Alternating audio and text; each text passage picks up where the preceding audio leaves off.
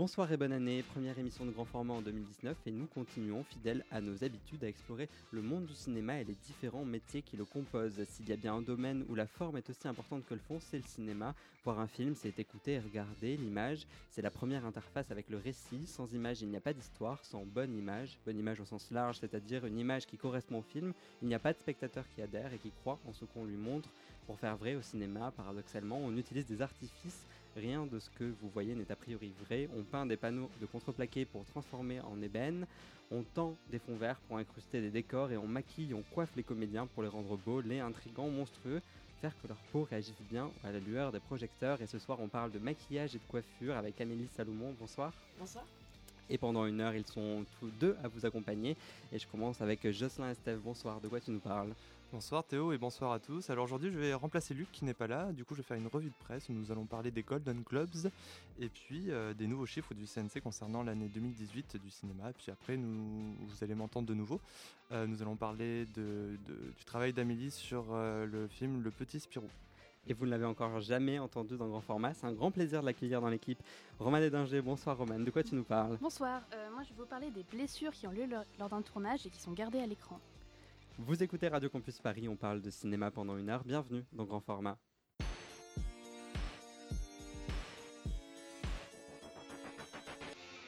Amélie Salomon, vous êtes maquilleuse et coiffeur pour le coiffeur, coiffeuse pour le cinéma, mais aussi pour la publicité, pour les shootings photos, pour du court, du long. Euh, avant de lancer cette information avec Jocelyn, en guise d'introduction, en quoi consiste rapidement votre, votre métier, euh, notamment euh, quand vous faites du cinéma? En fait, c'est compliqué à expliquer mon, métier, si tu veux, sans dire que je fais juste du maquillage et que je poudre les gens, c'est plus que ça.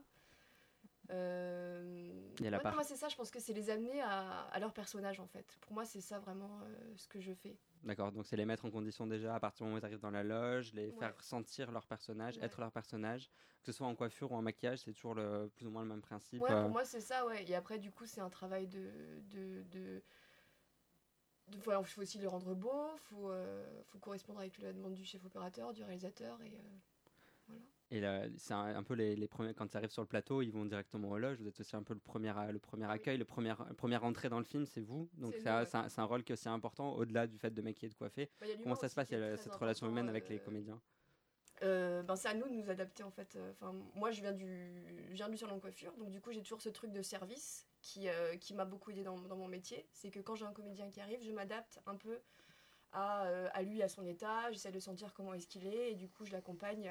parce que cette heure-là, en fait, quand on les prépare, elle est hyper importante. Parce que c'est là où ils se sentent bien après pour continuer la journée. Très bien, merci pour cette première introduction. On continuera à parler de votre métier et des différents aspects dans, quelques instants. C'est juste après les informations avec Jocelyn. Alors cette semaine, puisque je suis aux commandes de la revue de presse, nous allons enfin pouvoir discuter de sujets qui nous importent. Parce que bon, vraiment, les sujets de Luc, on va pas en parler. on va commencer par euh, parler des Golden Globes, du coup, célèbre remise des prix attribuée par une association de journalistes spécialisés dans le cinéma américain. Remise des prix qui récompense les longs métrages de cinéma, mais également les séries télé. Alors cette année, la cérémonie a eu lieu le 6 janvier dernier et elle a vu trois films tirer leur épingle du jeu de par l'importance des prix décernés. Alors tout d'abord, nous avons Bohemian Rhapsody, le film de Brian Singer, consacré à Queen que nous avons pu voir dès octobre. Euh, ce film a gagné le prix du meilleur film, en plus du prix du meilleur acteur attribué à son comédien principal, Rami Malek. Ensuite, euh, Green Book, qui a créé la surprise en remportant trois trophées importants. Réalisé par Peter Farrelly, Green Book dépeint une tournée de concert d'un jazzman durant les années 60 au creux des États-Unis, où la ségrégation raciale est toujours en place. Ce biopic a donc gagné le prix du meilleur film de comédie musicale, mais également le prix du meilleur scénario et du meilleur acteur en second rôle pour Mahershala Ali. Ce film sort le 23 janvier en France. Enfin, la surprise est peut-être la seule et qui saura faire grincer les dents de l'industrie. Il s'agit du Roma d'Alfonso Cuarón. Cette chronique d'une famille de la classe moyenne dans le Mexico des années 70 a remporté deux prix, celui de meilleur réalisateur et du meilleur film en langue étrangère. Roma, donc produit par Netflix, est disponible uniquement sur son réseau. Alors je me tourne vers euh, cette belle tablée. Euh, vous autres, en tant qu'amoureux du cinéma, dévoreurs et créateurs de films, que pensez-vous de ce palmarès? La récompense suprême accordée à Bohemian Rhapsody vous semble-t-elle justifiée? Et Ont-ils eu raison de primer un film qui n'est même pas disponible en salle. Amélie, peut-être? Alors moi, personnellement, euh, moi j'ai vu, euh, j'ai vu aucun film. Même pas Bohemian Rhapsody. c'est super. Euh, non, si, moi, j'ai vu, beaucoup cette année. Bohemian Rhapsody et ouais, je suis contente qu'il ait gagné ce prix. Après pour Roma, je l'ai pas, je l'ai pas vu. Je me dis pourquoi pas. Laissons les choses tu vois. Ouais. Ils sont, Roman, euh, ne que ça soit un film Netflix euh, Moi, qui j'ai- soit j'ai pas vu, toujours euh, l'éternelle question. ah oui. Ah oui. J'ai pas encore vu Roma, mais euh, j'ai vu Bohemian Rhapsody. Il, a enfin, il m'a beaucoup plu. Après, j'aurais effectivement le- peut-être le prix de l'acteur, le prix du film, je sais pas. Je pense qu'il y a peut-être des films plus, euh, plus intéressants en termes de cinématographie pour euh, mettre un prix. Mais c'est euh, le Golden Globes euh, qui sont censés récompenser des films aussi euh, au public plus large euh, Mm. Et qui préparent aux Oscars. Oui, il était très verrons. Oui. Et un film Netflix, quand même, ça, ça- on pose toujours la même question. mais Est-ce Ouais, que ça reste un film ouais, qui n'est pas diffusé en salle? Est-ce que, c'est, est-ce que justement, l'accès au plus grand nombre, euh, il faut avoir un abonnement Netflix? D'accord. Voilà, ça pose aussi question. Enfin, Ça reste euh, problématique. ça reste ouais. problématique et on, moi, j'ai toujours pas de réponse à cette question-là. Une deuxième info? Une deuxième info. Alors, euh, effectivement, nous allons enchaîner puisque nous avons clôturé l'année 2018. Peut-être pouvons-nous parler de celle-ci en regardant ce qu'il s'est passé du côté du cinéma et notamment du box-office. Alors, le CNC a communiqué les chiffres et c'est dorénavant officiel. La fréquentation en salle en France a dépassé les 200 millions d'entrées. Alors, si cette fréquentation est en baisse de 4% par rapport à l'année dernière, le CNC se félicite. Cela fait maintenant 5 ans que la fréquentation dépasse ce fameux chiffre des 200 millions, permettant à la France d'être auréolée du titre du premier marché européen du cinéma. En comparaison, je vous avoue que nos amis européens font assez peine en fait, que ce soit la Grande-Bretagne qui cumule 176 millions d'entrées, l'Allemagne qui atteint seulement les 90 millions, ou même l'Italie où l'industrie du cinéma semble vraiment moribonde avec seulement 79 millions d'entrées. Alors revenons à la France où les nouvelles vont, sont quand même plus sympas. Alors pour faire des entrées, il faut certes une industrie florissante, mais sans les films, le cinéma serait bien vide. Alors on va voir si vous avez suivi ce qu'il s'est passé cette année en découvrant les 5 films qui ont réuni le plus de spectateurs en France. Alors d'après vous, quel est le film qui a le mieux marché cette année en France? Alors, j'en ai aucune idée. Oh. Euh, oh là là, il y a tellement, enfin, tellement de films qui sortent. Il y en a. Ah, Roman qui s'est regardé sur la feuille de. Jocelyn. C'était pas volontaire, mes yeux ont. Bon, euh, une petite aide, ça parle de super-héros, mais c'est pas seulement un film de super-héros. Non, Non. Est-ce que ce serait Spider-Man? Non, il y en a pas Un eu. Super-héros, mais pas vraiment de Oh, super-héros. bon, bah, C'est aussi pas. un film d'animation. Astérix. Oh Euh, non. Mais tais-toi, toi, t'as vu C'est Astérix? Mais non Non, pas du tout. bah, C'est les indestructibles Ah, bah oui, bien sûr. Et en plus, je. Les indestructibles, bah ouais, super film vu, mais tout le monde l'a oublié. Mais super film. Non, j'ai pas, Ah, raté, moi. Ah bah c'est bien dommage car c'était bien. Euh, du coup il s'agit bien des Indestructibles 2 de Brad Bird et des studios Pixar qui a su atteindre dans nos contrées 5,8 millions de téléspectateurs. Il est suivi d'assez près par deux comédies françaises. Saurez-vous saurez trouver leur, leur nom euh, Euh, qui- qui- Oui, non, mais c'est super dur comme. euh, Il y a pas un Tuche 3 qui est sorti. Si, Ah. Tuche 3 arrive en deuxième position Ah, avec joué. euh, sept- 5,7 millions. En Et le deuxième, non, bah non, il n'a même pas fait un million. Je sais pas. il était trop En liberté qui est. Avec Danny de Pierre, Boone, de il il. Il s'agissait de La Petite Famille qui arrive en quatrième position avec T'étais 5,6 loin, millions. t'étais très loin, Roman. Non, mais vous êtes euh, beaucoup trop bobo pour voir ce genre de film. Excusez-moi. Alors ensuite, euh, il y a un dernier petit luron qui arrive en quatrième posi- position. Non, pas du tout dernier, mais en- un autre petit luron qui arrive en quatrième position. Il a été cité tout à l'heure. Il s'agit de Marvel, effectivement, enfin les Avengers euh, Infinity Wars avec euh, 5 millions tout pile. Et du coup, le dernier film. euh, La cinquième position Pas du tout. Ouais, la cinquième Cinquième position cette fois-ci. Euh, du coup, le dernier film de ce palmarès du top 5 avec Alors pas du tout de star dedans. Pas du tout. Allez, donne, donne la réponse. Comédie française avec aucune star dedans. Enfin, c'est ironique, il y a plein de stars dedans. Mais... Non. Ah, Le Grand Bain voilà, Ah, Vous êtes vraiment trop Bain. fort. Non, non, pour une comédie. c'était l'année dernière, non Lequel? Il y a deux ans. 2018, Le Grand Bain. Le Grand Bain Non, Bon. c'était 2018 Ouais, ouais, Oui, c'était. Non, mais oui, mais pas, pas le sens de la fête, c'était Non, euh, en en 2007. Euh, du coup, le Grand Bain euh, qui a su attirer 4,2 millions de téléspectateurs. Et est-ce que tu as le film qui a le fait le moins d'entrées en salle? Alors, pas du Ah, tout, dommage, désolé Théo, je suis pas allé au-dessous. euh, voilà, je profite un peu. Alors, euh, je dirais que l'important ici ne se situe pas du côté de ce top 5 ni de la baisse de fréquentation par rapport à l'année 2017, surtout lorsqu'elle s'explique assez facilement, mais plutôt de côté de la diversité. En effet, le box-office français fait ressortir une assez belle pluralité de genres et de productions. Nous avons des comédies, des films d'animation, des films de super-héros, des drames français assez intimistes et aussi des biopics, des fantastiques, etc. Une diversité qui se vérifie notamment du côté des statistiques des parts de marché. La part de marché des films atteint 39%, celle des films américains 45%, et enfin la part des autres films étrangers, euh, à comprendre surtout les films anglais, atteint 16%, soit le plus haut score depuis de longues années. Des scores qui s'expliquent certainement par l'échec euh, et par l'échec du Star Wars de cette année qui se chamboule, et tant mieux les statistiques. Espérons que l'année 2019 soit encore plus riche en surprises et en réussites, et gageons que cette année non plus, Netflix et les autres services de SVOD n'arriveront pas à ternir notre belle industrie. Merci, je un plutôt des bonnes nouvelles, ça fait plaisir pour bien commencer euh, 2019. On revient avec Amélie Salomon, euh, vous êtes donc maquilleuse et coiffeuse euh, pour le cinéma entre autres. Euh, Qu'est-ce qui vous a amené à devenir maquilleuse et coiffeuse? Euh, Comment vous en êtes arrivée à faire ce métier? Alors, euh, c'est. euh, à la base, je voulais être danseuse, moi. D'accord, c'est un petit euh, peu éloigné, mais très, pourquoi très, pas très loin, mais euh, je voulais, euh, sortie du bac, je voulais gagner ma vie. Et euh, du coup, mon père est coiffeur et c'est mon père qui m'a dit ben, pourquoi tu ferais pas un- une formation de coiffeur? Mais pas pour travailler en salon, mais pour euh, travailler dans le cinéma, dans le théâtre. Et euh, du coup, je me suis dit ah, ça, ça peut être intéressant. Et, euh, et après, du coup, j'ai fait donc là, le, CAP coiffure avec mon papa. Je me suis rendu compte que ça m'ouvrait pas forcément les portes que, que je voulais. Donc, j'ai cherché une école de maquillage. euh, où là, d'un coup, il y a eu euh, le premier déclic. Et j'ai fait mon premier euh, court métrage juste après la formation. Et je pense qu'une fois qu'on découvre le milieu du, du cinéma et même un court métrage, on se rend compte que c'est un milieu incroyable. On lâche plus, quoi. Donc vous êtes tombé dedans un petit peu par hasard et finalement Voilà. vous avez continué dans cette voie-là.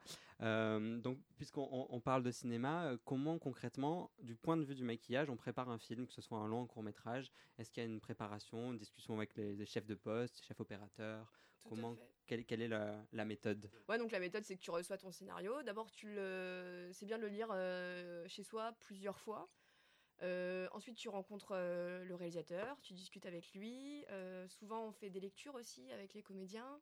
Et dans, dans ces lectures-là, on parle aussi du maquillage, de coiffure. Comme ça, on a nos petites, notes.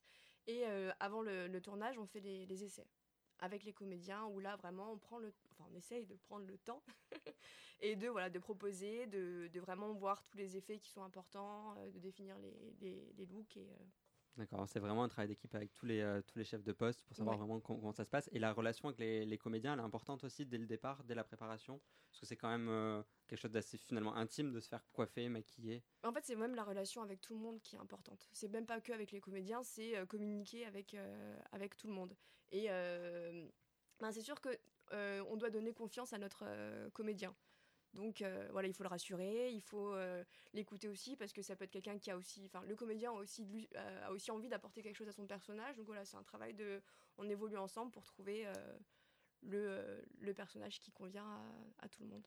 Et il faut aussi bien comprendre ce que veut le réalisateur, c'est-à-dire que c'est aussi un équilibre entre ce que va apporter le comédien, le réalisateur, c'est Voilà. c'est Et important. puis de- nous aussi, on a quand même Voilà, notre petit aussi. mot à, à dire. Donc voilà, on, on essaie de trouver le juste milieu pour pas que ça fasse non plus un personnage comique ou euh, euh, après ça dépend des films, mais voilà, trouver le, le truc entre le le ouais le trouver le bon personnage, le personnage Mm. juste et pas le truc de costume en fait où d'un coup il est costumé et là du coup ça marche euh, ça marche plus. Vous disiez, vous avez votre mot à dire. Comment vous cherchez des inspirations? Comment vous, vous, vous, vous, arrivez à créer? Est-ce que vous êtes inspiré par d'autres formes d'art, je sais pas, de la peinture, ou alors c'est quelque chose qui vient assez naturellement finalement? Après, ça, ouais, ça, dépend des, ça dépend des films. Ça dépend si tu fais de l'époque, si, euh, si tu fais de- du contemporain.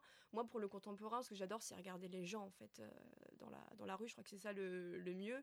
Et euh, une fois, ce qui a été incroyable, c'est que sur un film, on venait de valider un personnage. On avait vraiment eu du mal à le, à le trouver. On se demandait justement si ça faisait pas trop, too much. Ou, euh, et euh, deux jours après avoir validé ce personnage, sur un quai de gare, je, je vois exactement euh, ce personnage, mais de la tête aux pieds, quoi. Du coup, ça a aidé à. Bah, je me dis, ça voilà, c'est un- que ça fonctionne, que ça en fait, fonctionne. et- et- C'est-à-dire et c'est un personnage qui pourrait exister dans, la, dans la vraie ouais. vie. Vous, vous avez fait des films d'époque Vous en avez, vous en avez parlé un petit peu? Euh, ouais, j'en ai, euh, j'en ai fait, j'en ai pas fait beaucoup. J'ai dernièrement, j'étais sur euh, un- une mini-série pour France 2 qui s'a- c'était Victor Hugo. Je sais pas si, ah non, vous avez pas la télé. donc, pas la télé, Et ouais, là, c'était une belle, une belle aventure. Après, là, j'étais en maquillage, donc du coup, le maquillage, c'était plus. euh, et j'avais euh, une chef, euh, Charlotte Lequeux, qui a fait un travail exceptionnel où elle a vraiment cherché à, donner du, du grain. Parce que maintenant, on est tous euh, sains, on, a, on, va, on va chez le médecin, on n'a pas de maladie, alors qu'à l'époque, ils avaient tous un, tous un truc. Donc, elle a vraiment essayé de rechercher ça, cette fatigue, les petites rougeurs, la Mm. transpiration, les brillances, le- la patine, pour euh, voilà, amener aussi dans euh, l'époque. D'accord, vous parliez de votre chef. Comment ça se passe dans une équipe euh, HMC, on va dire euh, Qui sont les chefs comment ça, comment, ça, comment ça fonctionne au niveau de l'interaction au sein même de l'équipe? Alors ça, dé- ça dépend énormément en fait euh, des chefs. Il y a des chefs qui sont vraiment chefs de poste et qui imposent euh, leur truc. Euh, après voilà, c'est encore une fois une histoire de, communication et euh, je pense que le rôle de chef est important, mais le rôle de l'assistant, c'est à, l'assistant de, trouver son pas en faire trop, de pas prendre la place du chef, de vraiment essayer d'être en symbiose avec son chef, de comprendre comment est-ce qu'elle fonctionne pour pouvoir lui- faire exactement ce qu'elle euh, ce qu'elle fait en fait elle. Donc c'est euh, c'est beaucoup d'observation, c'est beaucoup de, com- de, voilà, de communication, de voilà, d'écoute. Alors aussi, vous êtes en, maquillage coiffure, garant d'une certaine continuité dans le film. C'est-à-dire qu'il faut, c'est important aussi de savoir où on en est dans le film, ce qu'on tourne, pour savoir que le maquillage, il faut qu'il soit quand même raccord avec ce qui a été avant. discuter avec la script, euh, avoir une continuité, c'est. Non, je pense qu'un bon maquilleur, il, il, gère lui-même en fait ses raccords. Après, il peut vérifier avec la, script, mais un bon maquilleur, il a. Euh, maintenant, il y a plein de choses. Il y a des applications sur l'iPad où vous, pouvez, vous permettez, ça permet de prendre les photos, d'enregistrer de, les séquences avec vos photos, vos comédiens. Et euh, ça, ça nous fait gagner un temps. Mais ça, c'est vital en fait. Il faut faire des photos quasiment à chaque, mmh. Euh, sur chaque plan, chaque séquence pour savoir où est-ce qu'on en est, comment est-ce que le comédien est à ce moment-là, même une mèche de cheveux, ou parce qu'on tourne tellement en, en, mélangé en fait. Que du pas, dans l'ordre. C'est important de savoir où on en est dans le mmh, film. Mmh. Vous parliez de l'iPad, c'est aussi quelque chose qui est important de, se mettre à la page, d'avoir les dernières technologies, de suivre un peu l'actualité en termes de maquillage et de fonctionnement. Et du coup, pour être toujours au top, bah, c'est pas forcément, c'est un gain de temps et c'est que du coup on peut aussi travailler sur le plateau parce qu'on a quand même des moments où euh, bah, on, attend parce qu'il y a une mise en place, où il y a la lumière qui se met en place et nous on a du temps là euh, et on n'est pas en train de raccorder tout le temps nos comédiens donc là si l'iPad est, euh, est, avec nous, bah, du coup on peut faire le travail qu'on ferait à la maison sinon le, soir. Parce qu'avant, on imprimait des photos. Ouais, ou alors des, ouais, ou des Polaroids à mettre dans un petit classeur. Et en plus, c'est un peu d'écologie quand même, parce que toutes ces photos imprimées, ça fait, euh, ça fait Finalement, et puis ça facilite aussi le travail euh, bah et, et l'écologie. Euh, du coup, vous, quand vous travaillez, vous travaillez dans les loges, après vous allez à la face sur le plateau. Mm. Voilà, comment, comment on se déplace, comment, comment on vient? On fait d'abord une partie sur le, donc, le départ à la loge HMC, ensuite on va sur le plateau faire les raccords. Euh, en permanence. Et du coup, c'est aussi important d'avoir ces deux aspects-là. Est-ce que c'est quelque chose qui est vraiment intéressant de, voir les, coulisses et ensuite d'aller sur le plateau euh, Je sais pas si c'est intéressant, mais nous, c'est vrai que le, le travail qu'on fait en loge, c'est on, prépare complètement notre comédien et on fait en sorte que notre maquillage ne, ne, bouge pas trop et qu'on ait vraiment juste des petites retouches à faire euh, sur le plateau parce qu'on a on n'a jamais le temps. Et nous, euh, les temps de raccord sur le plateau, c'est même pas 30 secondes en gros, en fait, il faut qu'on, euh, quand, on sort notre comédien, qu'il arrive sur le plateau, on regarde le, le retour, donc qui est l'écran qui, euh, qui nous montre ce que filme la caméra. Et, euh, et là, on voit, c'est là où on peut vraiment évaluer en fait notre travail. Et moi, ce que je conseille à mes assistants, c'est toujours de, de, regarder, de voir ce qui se passe, de sentir s'il y a des brillances, s'il y a un truc à changer, d'être prête avec ses, ses pinceaux dans la main, parce que d'un coup, on va dire OK, raccord maquillage, ou des fois on nous oublie même. Et là, il faut filer sur le plateau, être prêt à bondir, faire nos petits raccords en deux secondes, bim bim bim, parce qu'on ne laisse jamais le temps, hmm. parce que tout le monde nous regarde et que c'est un peu le moment. C'est un peu le moment de flottement où il n'y a rien d'autre qui se passe à part le maquillage. Voilà, donc il y a le maquillage, la coiffure, les costumes, donc en plus c'est une sorte de chorégraphie parce qu'on est tous en train de vouloir essayer de faire un truc, et euh, en plus rapidement. Donc, euh, ouais, il faut savoir être efficace en même temps. Est-ce qu'il y a des moments où vous dites qu'il faut vraiment que j'impose un temps? C'est-à-dire que là, je peux pas faire autrement. Il faut prendre 5 minutes, aller voir l'assistant réel. Est-ce que ça bah, Dans ce cas-là, il faut anticiper. Si on voit qu'il y a vraiment un truc qui nous dérange, euh, on va voir, oui, l'assistant. Et c'est mieux de le faire avant qu'on, de lancer les raccords. C'est-à-dire, bon, bah là, j'ai. Mais c'est plus quand c'est des effets spéciaux ou hmm. quand il y a vraiment eu un. Un, genre en fin de journée que d'un coup on sait qu'on a un plan serré sur la comédienne là on va dire bon bah écoute euh, peut-être j'ai besoin de retourner en loge avec elle pour faire vraiment un ravalement de façade ou euh, bah, euh, le terme. parce qu'ils aiment bien faire des, gros plans en fin de journée quand euh, la comédienne elle en peut plus que les cernes sont là les rides aussi le maquillage bah, il dit stop aussi à un moment donné donc il faut être là jusqu'au bout et refaire les, les retouches jusqu'au bout euh, très bien, on va, on va continuer de parler de tout ça dans, euh, dans quelques instants. Merci beaucoup. Euh, on, écoute, on écoute Sexy Cool de Philippe Catherine. Vous avez d'ailleurs, si je ne me trompe pas, maquillé ah bah sur ce clip. On pourra, on pourra en parler. Je suis cool quand. Je suis triste quand triste. Je suis stress quand tu stresses. Je suis sexy quand sexy. Sexy, sexy, sexy, cool. Je sexy, sexy, cool. Quand t'es sexy, sexy, cool chante toujours la même chanson. Je chante toujours cette chanson. Je suis cool quand t'es cool. Je suis triste quand t'es triste. Je suis triste.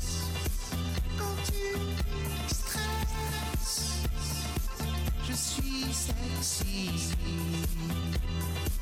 quand sexy. Sexy, sexy, sexy. Je me sens sexy, sexy,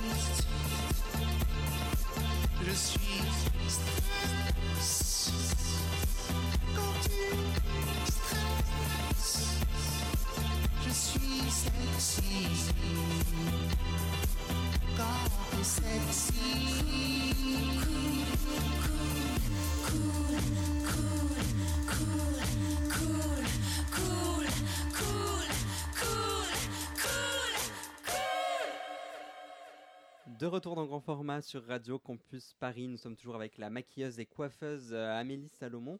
Et avant de poursuivre notre conversation, Romane, je te laisse la parole.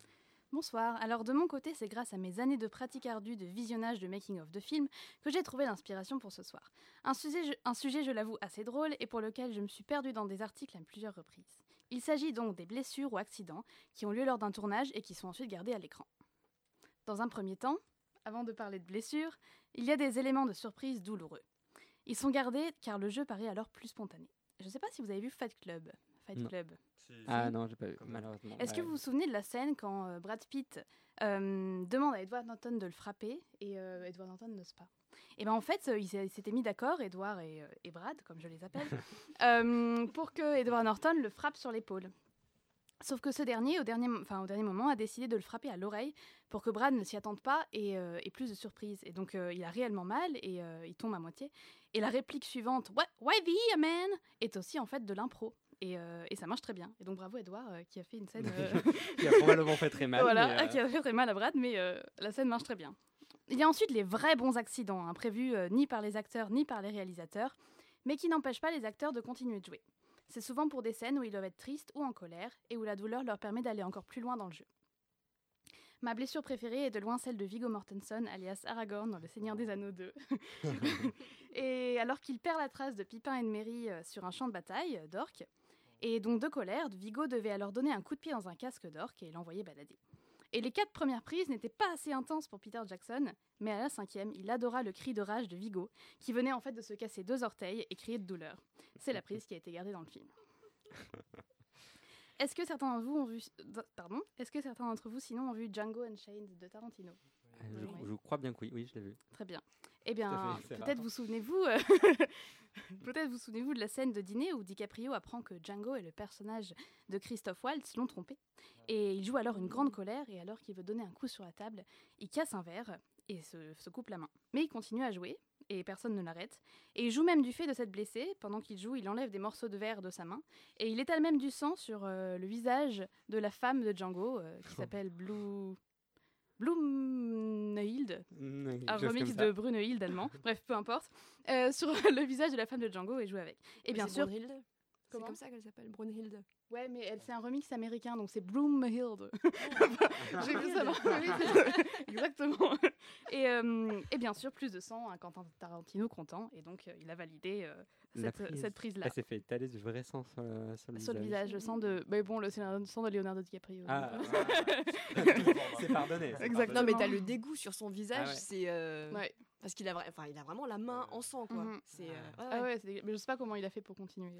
parce que vous revoyez ce film, personne Le ne l'a pas arrêté Enfin, le- il y a fait beaucoup de sang quand même, mais bon. Autre exemple. Dans L'Exorciste, le premier, de William Friedkin de 1974, au moment où la jeune fille possédait plaque sa mère au sol, l'actrice devait être tirée par un câble par un membre de l'équipe pour tomber d'un coup au sol et que ça a l'air bien violent. Euh, et après une prise, l'actrice, Hélène Burstyn, a demandé à ce qu'on la tire moins fort car elle sentait qu'elle risquait de se faire mal. Le réalisateur a fait croire qu'il allait euh, qu'il moins fort, mais il a dit euh, à la- à la personne qui tirait le câble de tirer quand même. Ouais. Et euh, elle est tombée sur le coccyx et elle a poussé un cri énorme de douleur qui a pris au réalisa- plu au réalisateur et c'est ce qui est dans le film. Ce qui est assez triste, c'est qu'elle a toujours des problèmes de dos aujourd'hui et ça Mhm. semble quand même assez extrême comme méthode de jeu, mais ce n'est pas l'anecdote qui m'a le plus choquée. Amélie Salomon. Question un peu particulière. Oui. Elle, elle s'est réveillée. Présente. Ah oui, mais vous comprendrez par la suite. Est-ce que vous avez déjà eu à maquiller quelqu'un pour une scène d'étranglement? Non. Non. Ah, non, attends. Si. Mais euh, je m'en souviens plus, mais oui, je crois que je l'ai déjà fait. Et qu'est-ce qui, euh, selon vous, semble plus difficile euh, à faire dans, dans une situation comme ça? Pour que ce soit véridique Pour moi, c'est Mhm. donc c'est là tu parles de quelqu'un qui euh, étrangle quelqu'un. Ouais. Ouais. Pour que l'étranglement ait ré- ait l'air le plus réel possible. Bah, à part de faire transpirer la personne et que après là c'est plus une histoire de, de- de jeu que de, que de maquillage. C'est vrai. Eh bien, pour revenir à lui, Quentin Tarantino a trouvé la technique. Ah, Je savais qu'il avait tendance à pousser les acteurs le plus loin possible, mais quand même. Est-ce que vous avez vu Inglorious Bastard Mhm. Lorsque le personnage de Christophe Waltz, le chasseur de juifs, découvre que l'espionne des Anglais, jouée par Diane Kruger, l'a trompée, il l'étrangle jusqu'à ce qu'elle s'évanouisse. Eh bien, pour le gros plan sur son visage, Non. Tarantino voulait voir l'évolution des couleurs d'un visage étranglé. Et ce sont ses mains à lui qui étranglent réellement Diane Kruger jusqu'à ce qu'elle s'évanouisse. Mais c'est affreux. Voilà. Waouh. tu vois, La bah, chronique voilà. était rigolote jusqu'à la fin. Jusqu'à maintenant. Alors personnellement, je trouve ça assez fou d'autoriser ça sur un tournage. Et j'ai l'impression que cette façon de tout donner pour un rôle est très liée à l'école de jeu l'Actor Studio, très Mhm. réputée en Amérique, où ont été formés les plus grands, de Robert De Niro à Jane Fonda, en passant par Susan Sarandon et plein d'autres. On y apprend ce qu'on appelle la méthode, qui privilégie une, une identi- une identification affective et psychologique totale de l'acteur à son personnage. Il faut vivre l'instant de son personnage en puisant dans sa mémoire affective à soi pour ressentir ce qu'il ressent et avoir donc un jeu très organique, très vrai. Euh, on peut voir des exemples, par exemple, euh, c'est une dérivation de ça, mais de des gens qui prennent énormément de poids ou en perdent énormément. Mhm. C'est, ce sont Mhm. souvent des acteurs studio, donc comme Christian Bale, Ouais, etc. Mm. Dernier exemple avant de finir. Brie Larson, je ne sais pas si vous connaissez cette actrice, pour un rôle de femme séquestrée dans Room de Lenny Abrahamson, est restée enfermée chez elle pendant un mois sans contact social ni occupation pour savoir ce que ça faisait d'être vraiment séquestrée. Euh, parce qu'elle pensait que pour son rôle, c'était la solution. Devenue dépressive, elle a ensuite dû avoir un suivi psychologique pendant et après le film. Oh Il s'agit là d'une d'une blessure plus mentale que physique, mais je pense que pour les cas extrêmes, elles viennent de cette croyance que pour jouer un personnage, il faut être ce personnage, même pendant une courte période de temps. Alors je sais pas trop quoi penser personnellement de la méthode, elle a formé de très très bons acteurs, mais dans les cas extrêmes comme dans Ignorous Bastard ou Room, est-ce qu'on peut encore parler de jeu? Et jusqu'où devrait-on aller pour un rôle? Dans tous les cas, personnellement, je penserai aux pauvres orteils de Viggo Mortensen à chaque fois que je reverrai Le Seigneur des Anneaux. Tu sais que t'as aussi Shia LeBeouf qui c'est euh, dans le film euh, Fury, Mhm. qui euh, dans tout le film il a une euh, cicatrice euh, sur la joue et en fait ça le saoulait d'avoir une prothèse, donc il a fait bon bah. Et Ah il bah. s'est euh, il s'est ouvert. Shia le LeBeouf bah, est assez euh, extrême en euh, général. Ah hein. Mm, voilà. Il faut le chercher. Merci beaucoup, Roman, euh, pour cette, euh, cette première chronique fort réussie, ma foi. On va continuer avec. euh, oui, bon, voilà. On va continuer avec euh, vous, Emma. Emma, non, je vous ai appelé comme votre sœur. Ah, bah, Amélie va. Salomon. Tu vois, elle est Vous partout. travaillez pour, euh, pour des photographes, pour de la publicité, pour des formats télé ou web. Euh, Est-ce que c'est important euh, d'avoir plusieurs cordes à son arc quand on fait ce métier-là? Euh, alors je pense que de nos jours, oui. Parce qu'il y a de moins en moins, je pense, de. Enfin, les budgets ont réduit. Donc en fait, je pense que c'est important de pouvoir euh, tout faire. Et euh, c'est chouette. Moi, je suis contente de pouvoir finir un long métrage et de me dire, ah, bah, demain, je fais de la pub, et puis après-demain, je fais de la mode, et puis je retourne sur un long métrage après. Est-ce qu'il y a un, domaine pour lequel vous avez une préférence particulière ou alors il n'y a, a pas forcément de choses que vous préférez euh bah, quand je fais. euh, j'ai une période où j'ai fait vraiment que, que, que de la mode pendant trois ans. Et en fait, je me suis rendu compte que j'arrêtais pas de parler de cinéma. Donc, je me suis dit que j'ai quand même. euh, moi, je me sens à l'aise sur un plateau. Je sais comment ça fonctionne, je sais où est ma place. Hmm. En mode, des fois, c'est plus. je me sens moins dans mon élément. Ouais, c'est plus compliqué de faire la mode, euh, que ça soit c'est la mode de photo ou en, en défilé ou pense bah, peu, peu importe, parce que c'est quand même un monde totalement à part. Il faut être une. Enfin, la personnalité. Moi, ma personnalité me correspond plus au cinéma que euh, en mode. D'accord. Et euh, en cinéma, est-ce qu'il y a parfois des exigences de la part de comédiens en termes de produits, en termes de technique, qui font qu'il faut savoir aussi s'adapter et avoir euh, justement plusieurs cordes à son arc, on en parlait tout à l'heure? Ben, faut, en fait, ce qu'on fait, euh, ça j'ai pas parlé en prépa, mais c'est qu'on on appelle nos comédiens euh, en amont parce qu'on a aussi des partenariats avec des produits et c'est nous qui achetons nous-mêmes nos, enfin tout ce qu'on va utiliser. Donc en fait, on appelle nos comédiens pour savoir s'ils sont plus euh, penchés vers le, bio ou s'ils ont des produits qu'ils affectionnent particulièrement, s'ils font des réactions. Donc oui, tout ça, on est au courant et on essaie d'anticiper au mieux.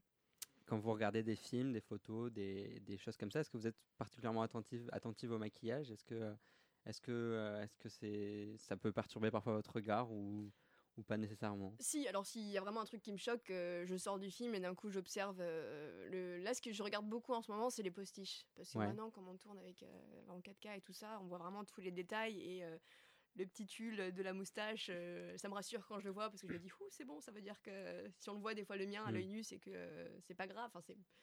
Euh, non, mais sinon j'aime bien quand même moi. Euh, quand je regarde un film, c'est, euh, je suis peu au travail en fait. Parce que Mm. quand, enfin, Oui. le, film, c'est quand même ça, c'est, ça me permet de voyager. Donc si, le film est bon, parce que souvent quand le film est pas bon, on se retrouve à regarder Ah des bah, petits détails euh, Oui, voilà. qui sont pas. ou les problèmes de raccord, Ouais. ou euh, les, les figurants qui. Voilà, mais.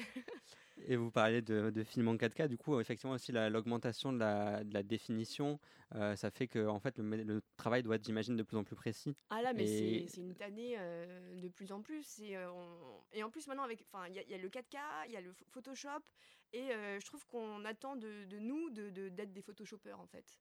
Alors que, ben non, Mm. moi, une comédienne qui a des boutons, bah, le volume, il sera toujours là. Donc Oui. moi, je peux. euh, euh, mettre mettre, 3 euh, cm de fond de, teint. euh, la, voilà, la, la couche de fond de teint pour ne- neutraliser la, peau, mais le- les, les boutons, ils seront euh, toujours là. Où on a envie au- aussi de, de faire des, de cacher les cernes, mais en fait, tout le monde a des cernes, c'est Mm. humain, on a tous des cernes, et euh, je vois pas pourquoi on devrait tous être. euh, Ça veut dire que le, euh, regard des gens aurait été modifié par le fait qu'il y ait beaucoup de choses retouchées. Du coup, on vous demande, vous, d'atteindre quelque chose qui finalement n'est pas atteignable. Oui. Et qui, est-ce qu'on désire atteindre ça? Pas forcément non plus. Bah c'est ça, et en plus ça te rajoute des couches de, maquillage en plus, et comme justement on est en, en 4K, en fait tu vois même plus que, euh, l'œil nu. Donc en fait ça fait ressortir vraiment tous les détails de la peau, donc nous même si on a juste une petite ridule remplie de fond de teint, ça va se voir. Donc il faut essayer de...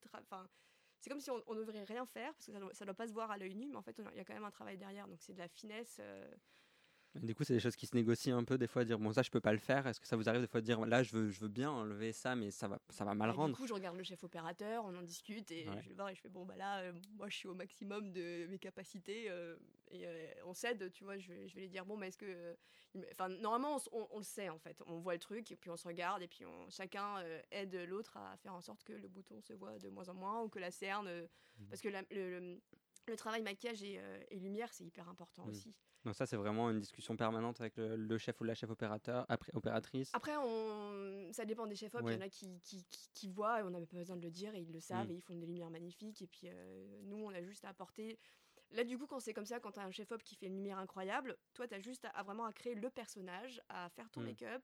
Tu sais que ça va passer et que ça va Ça va être fonctionner parce que la lumière est bien. Mais des fois, la lumière est moyen, il faut aller. c'est plus dur. faut aller et chercher des choses. Tu tentes des trucs et euh, ça, ça marche pas aussi, aussi bien, quoi. Parce Mm. qu'une personne mal éclairée, Ouais. Et du coup, est-ce que ça peut, il peut y avoir un côté un peu décevant? Des fois, on se dit, euh, on a travaillé un maquillage qui est assez satisfaisant, et derrière la lumière, la caméra, c'est dégueulasse, et, euh, et du coup, c'est, ça, Ça- rend, ça- ça rend pas hommage au travail qui a été fait en amont. Voilà, donc en fait, au bout d'un moment, euh, tu lâches l'affaire. Quoi. Moi, Ouais. ça m'est arrivé et c'est vrai que ça a été un tournage très, très, euh, très dur parce qu'en fait, tu fais bon, bah, Ouais, c'est pas t'as même possible. pas envie que la comédienne Ouais. se voit parce que des fois, les comédiennes, elles vont quand même regarder ce qu'elles ont fait, mais là, on se dit, mais euh, Ouais, va ça sert à rien. me tuer en fait. Mais après, c'est pas Et, ça- forcément. pas- et faute. après, ça peut vous retomber dessus aussi, Bah ouais, se dire c'est ça. mal maquillé, non, en fait, c'est mal éclairé. Bah ouais.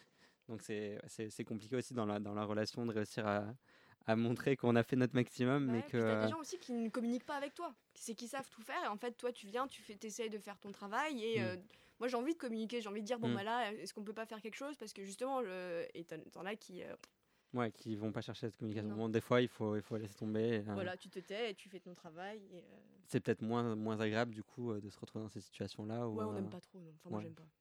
et puis, je vais pas à la bataille non plus. Je vais pas. euh, Oui, d'accord. Parce que ça sert à rien. donc, euh. Et du coup, est-ce qu'il y a des gens aussi, où vous savez que ça se passe bien, vous avez envie de retravailler avec parce que vous savez que. Parce que ça. Il y a une Bah, là, bonne... demain, je vais bosser avec un super chef-op et je suis très contente de bosser avec lui. S'il écoute cette émission, peut-être qu'il se reconnaîtra. Euh, en tout cas, on parlait d'enlever des imperfections, et des fois, il faut aussi en rajouter avec des maquillages d'effets Ouais. spéciaux. Euh, Est-ce que vous, vous, vous pratiquez aussi ça? J'ai vu que vous, sur votre. Vous- ça vous est arrivé de d'en faire? Alors, moi, je je suis pas, euh, je suis pas maquilleuse SFX. Ça, Hmm. c'est vraiment du coup un métier euh, à part. Je suis déjà maquillage coiffure. euh, pour C'est déjà- de gens, c'est je suis déjà- déjà, pas un, mal. un alien. Donc, euh, non, après, je sais. je sais faire des petites blessures, des bleus, des voilà les choses basiques, des petites prothèses, voilà. Mais par contre, tout ce qui est des plus gros travaux, c'est pas c'est pas mon métier. D'accord. Très bien, merci pour toutes euh, ces informations. On, en, on continuera de parler bien sûr dans la troisième partie euh, de l'interview. En attendant, on va écouter, euh, on va écouter Jocelyn. Jocelyn, de quoi tu nous, tu nous parles? Je te laisse la parole. Alors dans cette chronique, nous allons regarder du côté des films sur lesquels vous avez bossé afin de mieux cerner votre travail, votre travail, et même du film, parce que nous allons parler du Petit Spirou, adaptation de la BD du même nom par Nicolas Barry, sorti au cinéma en 2016. Écoutons la bande-annonce. Salut, c'est moi, le petit Spirou. Eux, c'est mes copains. À la dunaire, bande de moules mouillées On adore l'école, La Terre a un diamètre de 12 000. Je commençais à aimer les maths. surtout pour faire des bêtises. Et n'oubliez pas ce que dit le chanteur d'Iron Maiden Laisse sortir la bête qui est en toi Tu commences l'école de Groom à la rentrée prochaine. Déjà? Comment vous imaginez-vous quand vous aurez 30 ans? Tu vas enfin suivre la voie familiale. Pourquoi chez les parents qui décident toujours pour leurs enfants? Alors voilà, il s'agit d'une comédie familiale plutôt classique dans le fond. Si vous avez été attentif, vous avez dû reconnaître les voix de Pierre Richard, François Damien, euh, donc de grandes stars qui viennent ici supporter les acteurs plus jeunes. Le film comporte quelques séquences, on va dire, d'action que j'imagine plutôt compliquées à mettre en œuvre avec du fond vert et des effets spéciaux. Alors, euh, le Petit Spirou n'est donc a priori pas seulement une comédie puisqu'elle puise un peu euh, dans le- les codes du film d'aventure. Euh, voilà, donc ça c'était un peu pour l'in- l'introduction. Euh, et du coup, euh, nous allons maintenant parler de ce que vous avez accompli sur ce film, avec d'abord une question toute simple. Comment avez-vous rejoint cette équipe? Alors, moi j'ai été appelée par Anne Bochon, qui est une chef coiffeuse. C'est très drôle d'ailleurs notre, notre rencontre. Je rentrais de vacances et euh, je reçois ce coup de fil et elle, me demande en fait si je suis dispo euh, dès le lendemain pour la remplacer sur une pub pour la, pour la RATP. Et euh, bah, du coup, ben, oui, j'étais dispo, donc du coup je suis allée la remplacer sur cette, pub et elle a été contente de mon travail. Et Anne a été appelée peu de temps après pour faire ce ah non elle était déjà en fait dessus. Et bah, elle cherchait un deuxième assistant et bah, du coup elle a pensé à moi D'accord, bah justement, vous, vous avez travaillé du coup avec Anne Bochon, qui était la, la chef. Euh, du coup, je voulais savoir comment s'était passée cette collaboration et comment vous vous êtes réparti le travail. Euh, alors du coup Anne s'occupait des comédiens euh, principaux avec Antoine Génoël et moi je m'occupais vraiment des parce qu'il y avait vraiment beaucoup beaucoup de monde en fait Ouais. sur ce film on avait des il y avait beaucoup d'enfants tous les comédiens enfants avaient des doublures qui étaient là tout le temps aussi donc c'était euh, leur préparer les perruques leur poser les perruques parce qu'on n'allait pas faire des couleurs à, à tous les enfants. Il y a aussi des enfants du coup des, des comédiens auxquels on faisait les couleurs mais les doublures avaient aussi des couleurs. Et en Oh plus, il y avait euh, les enfants de la salle de classe qui étaient euh, en figuration, mais c'est des figurations raccords.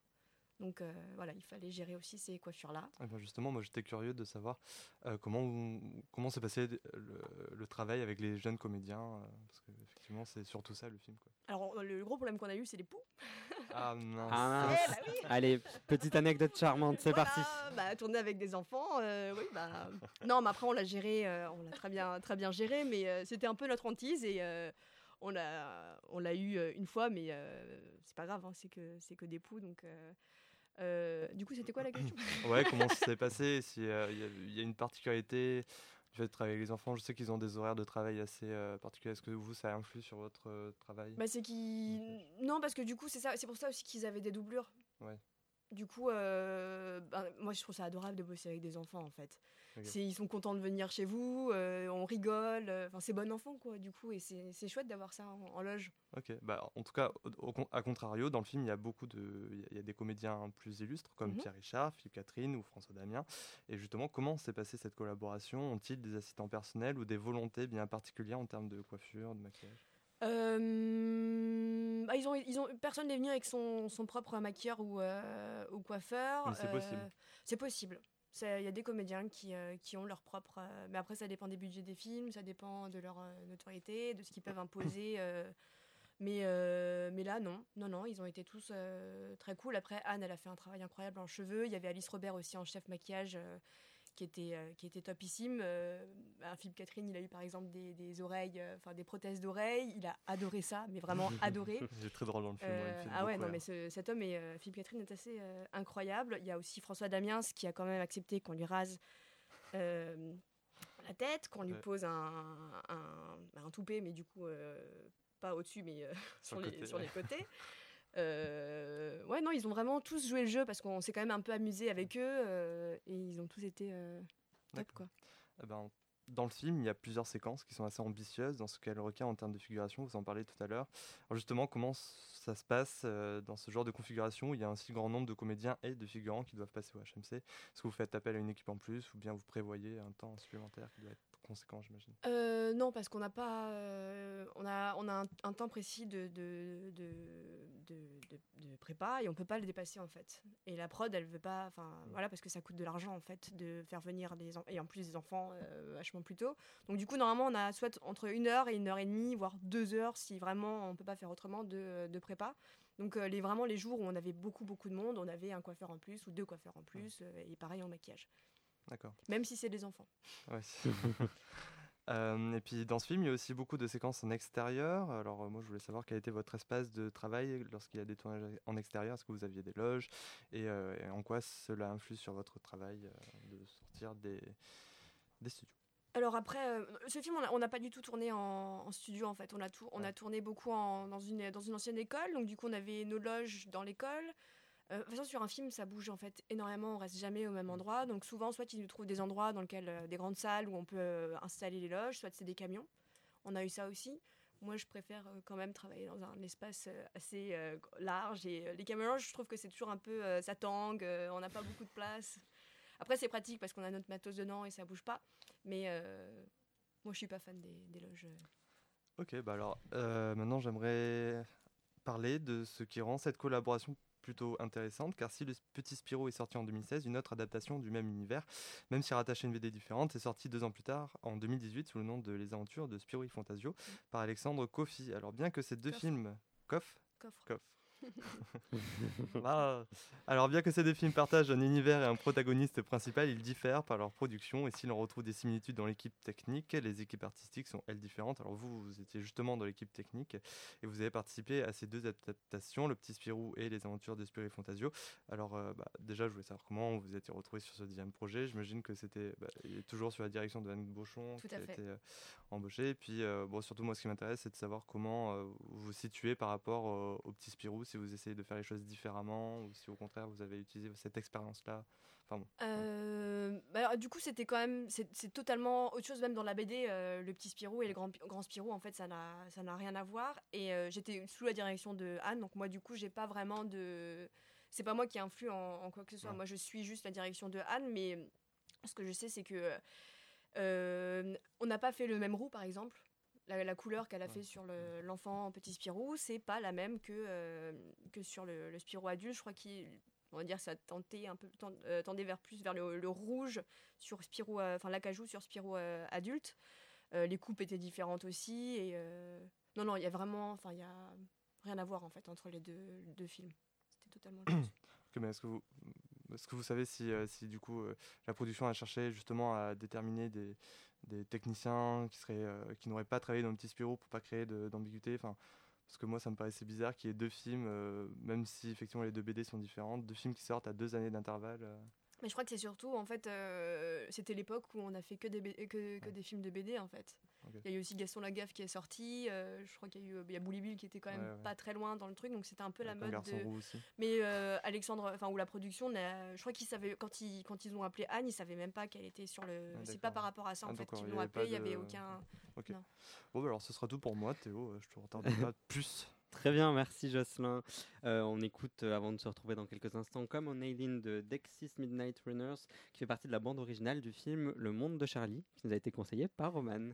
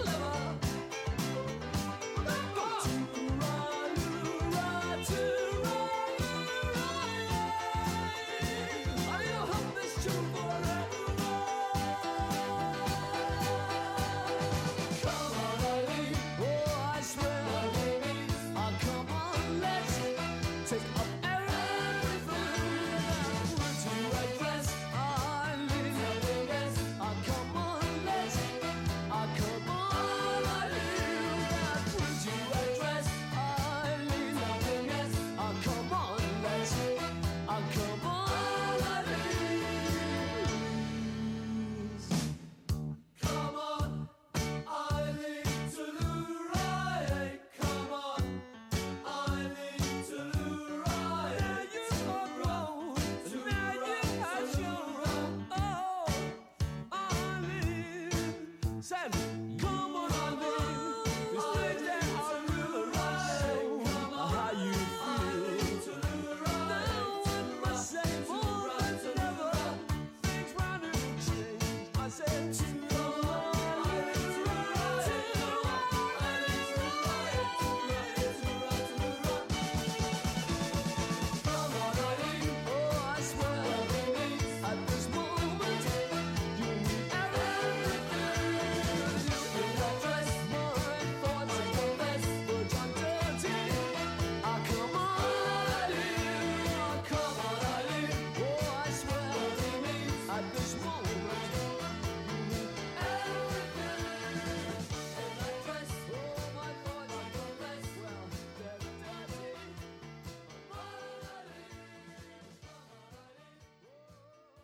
De retour dans grand format avec euh, Amélie Salomon. On a écouté euh, tout à l'heure euh, une, une chanson de Philippe Catherine. Vous avez travaillé sur le clip d'ailleurs. Est-ce que vous pouvez nous en parler en quelques mots? Oui, Comment donc ça du coup, s'est passé? bah, moi, du coup, je connaissais pas du tout Philippe Catherine. Et bah, déjà, la première ane- anecdote de ce, de ce clip, c'est deux jours avant le, le clip, il fallait que je rajoute un, un postiche sur, sur Philippe pour lui rajouter un peu de cheveux. Et euh, du coup, je fais des essais. euh, euh, je, vais- je viens le voir pour faire des essais. Euh, il me dit bonjour, Amélie. Et en fait, il a retenu mon prénom. C'est-à-dire que deux jours après, on a fait le clip et il savait comment je m'appelais. Alors ce qui n'est que- pas forcément évident avec. euh, Oui, dans- voilà, dans je l'ai vraiment vu, mais, mais euh, allez, je si je suis restée 5 minutes euh, avec lui, c'était euh, c'était déjà magique. Donc, déjà, ça, je trouvais ça. Enfin, c'était un peu une des premières personnes un peu connues que je rencontrais et euh, je trouvais ça génial. Et donc, sur le clip, euh, il y avait trois euh, nénettes euh, qui devaient être capables de danser. Elles avaient été castées dans la rue et on se retrouve avec. une, euh, une fille qui n'avait pas du tout le sens du rythme, une autre qui ne connaissait pas la chorégraphie, qui était quand même très très simple, et, euh, et une troisième qui, qui elle s'en sortait pas mal. Et en fait, avec la, maqui- euh, la maquilleuse, parce que là du coup j'étais coiffeuse aussi, euh, on a regardé la- le, le lien YouTube, on a compris la chorégraphie, et en fait on a fait répéter les, euh, les trois nénettes qui n'arrivaient pas à danser. Et à la fin du clip, euh, Catherine me dit ben, merci beaucoup, enfin je vous dois vraiment une fière chandelle, et enfin sans vous en fait ça aurait pas été possible. Il aurait presque voulu que ce soit nous en fait euh, qui, dansions parce qu'en fait la maquilleuse était rousse moi j'étais brune à l'époque enfin je suis encore brune euh, j'étais brune à l'époque et euh, et la costumière était était black et du coup c'était exactement le casting qu'il avait, qu'il euh, avait. cassé donc euh, Vous auriez pu euh, vous retrouver dans un clip de Philippe Catherine. bah ouais c'est ça Euh, vous, vous maquiller vous-même, vous coiffez vous-même, mais pourquoi pas Non, mais ça aurait été. Enfin, après, voilà, nous, on lui a dit non parce que c'est Oui, pas notre métier, pas le métier, et que c'est pas. Voilà.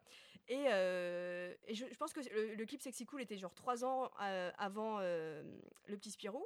Et quand on a fait Le Petit Spirou, je me suis présentée parce que je pense qu'il enfin, il pouvait pas me reconnaître, mais dès que je lui ai dit qui j'étais, de ce que j'avais fait, du coup, il s'est souvenu et ça m'a fait très plaisir. Il m'a dit, mais oui, mais je me souviens que j'étais, enfin, que je te, que j'étais redevable en fait de quelque chose et merci en fait. Encore une fois, il m'a dit merci pour ce que vous avez fait parce que c'était. euh, Et c'est chouette, ça fait plaisir en fait, des petits trucs comme ça. Oui, c'est aussi pour ça qu'on fait ce métier en fait. C'est pour ces des rencontres, choses. des petits moments qui sont Ouais. toujours sympathiques. euh, et du coup, vous avez été un petit peu euh, chorégraphe du, ça. coach pour le clip Non mais regardez le clip parce que franchement les chorégraphies clip elles est sont relativement très simples. C'est vrai que c'est assez Et, étonnant euh, avec cette c'est- anecdote. C'est vrai que la chorégraphie n'est pas non plus hyper complexe. Ouais, le clip Mais, paraît euh, très simple en ouais. soi, mais... C'était du fond vert, du coup, j'imagine. Oui c'était que du fond vert, ouais, c'était une journée hyper longue. euh, je crois qu'on a commencé à 5h du matin, on a fini à 2h. Enfin Ouais. ouais. Bon, le fond vert, c'est peut-être pas le plus agréable non Et plus. il faisait euh, 35 degrés et voilà, donc dans la pièce encore plus. Je vous dis pas Wow. postiche qui s'envole de ça, la, la transpiration.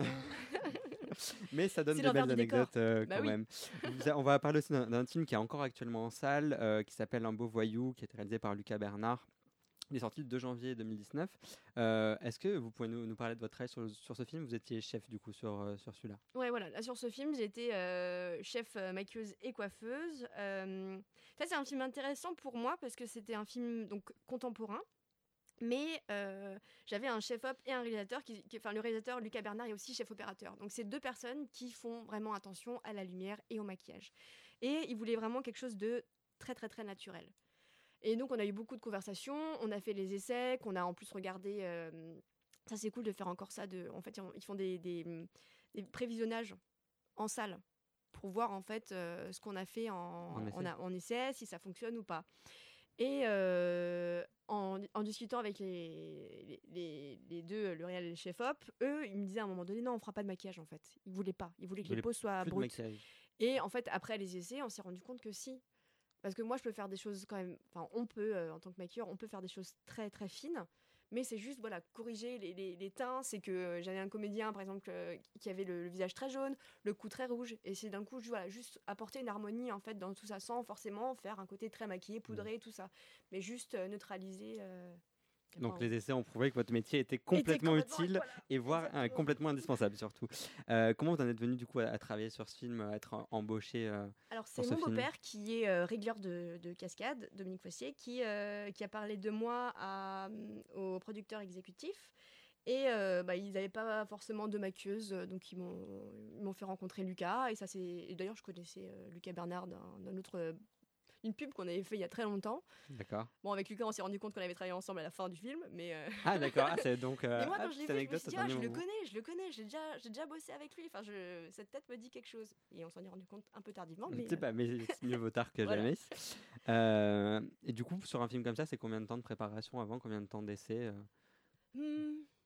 Alors j'ai pas j'ai pas eu énormément de temps parce que je venais de bah justement je venais de finir le- les aventures de Spiro et Fantasio donc je crois que j'ai eu trois semaines ou deux semaines euh, entre les deux. Donc c'était assez court. Mais après c'est euh, euh, sur certains films on n'a pas le temps non plus de faire des gros- grosses prépas parce que le budget aussi est plus petit. Donc euh, j'ai eu trois jours en fait où vraiment j'ai pu rencontrer les comédiens passer du temps avec le réal. Et après on donne aussi un peu de sa personne pour euh, préparer le film. Et après c'est faire des courses. C'est passer beaucoup de coups de fil, c'est trouver des assistants, c'est voilà toute cette mise en place euh, qui se Mm. fait chez soi. où- Est-ce que, euh, pour élargir un petit peu avant de terminer l'émission, est-ce que c'est un monde, un milieu dans lequel vous vous imaginez passer toute votre carrière? Est-ce que c'est quelque chose qui.